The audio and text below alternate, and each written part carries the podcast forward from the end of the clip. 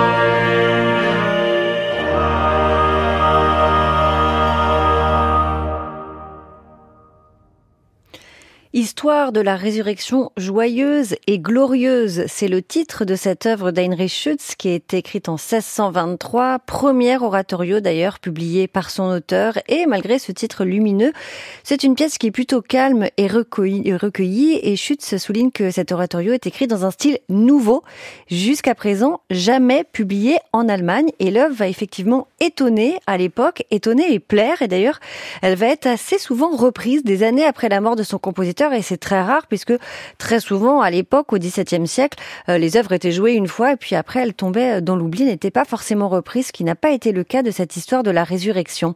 L'ensemble polyharmonique a décidé de faire entendre d'autres compositeurs pour introduire et conclure cette pièce, notamment un très bel Alléluia de Michael Pretorius que vous allez entendre dans quelques instants et qui referme le disque. Très belle interprétation et c'est notre disque du jour sur France Musique.